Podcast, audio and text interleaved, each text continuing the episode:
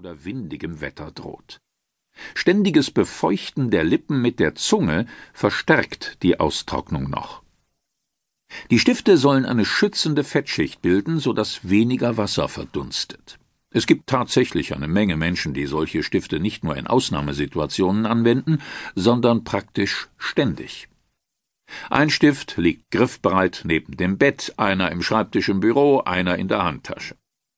Im Internet gibt es sogar eine Website Lip Balm Anonymous, analog zu den anonymen Alkoholikern.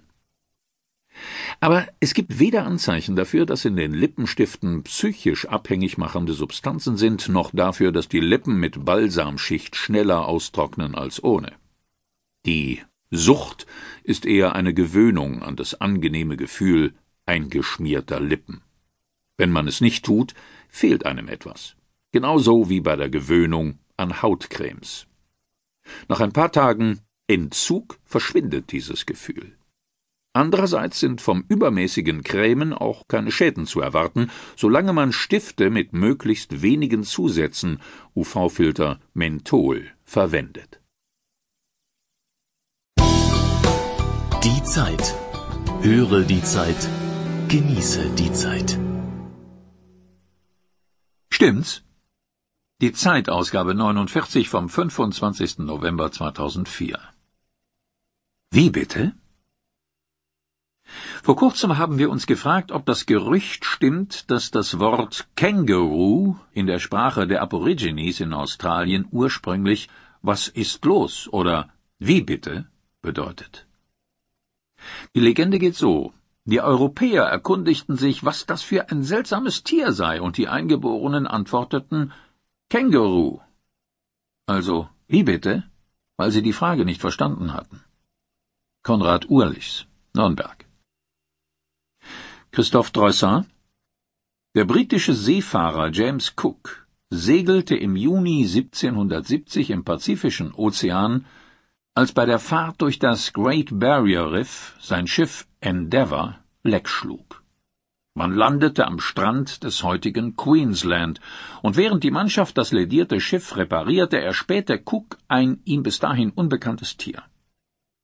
Er notierte in seinem Tagebuch, die Tiere, die ich erwähnt habe, werden von den Eingeborenen Känguru oder Känguru genannt.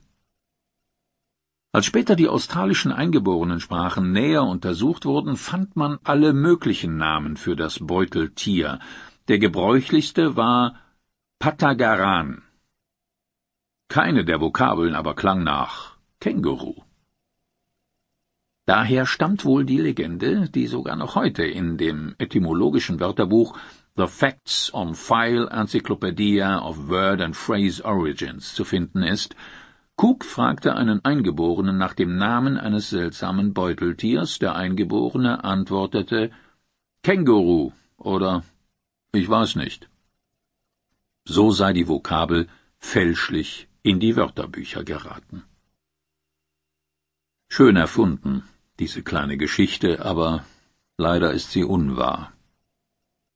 Es gibt nämlich tatsächlich einen australischen Dialekt namens Guge Yimidir, und schon 1898 hat ein Ethnologe bemerkt, dass darin das Wort Gang-u-ru existiert.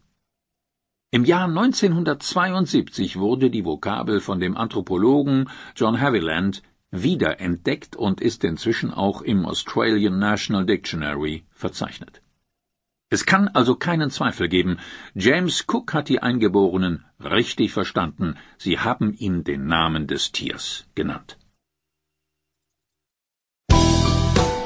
Die Zeit.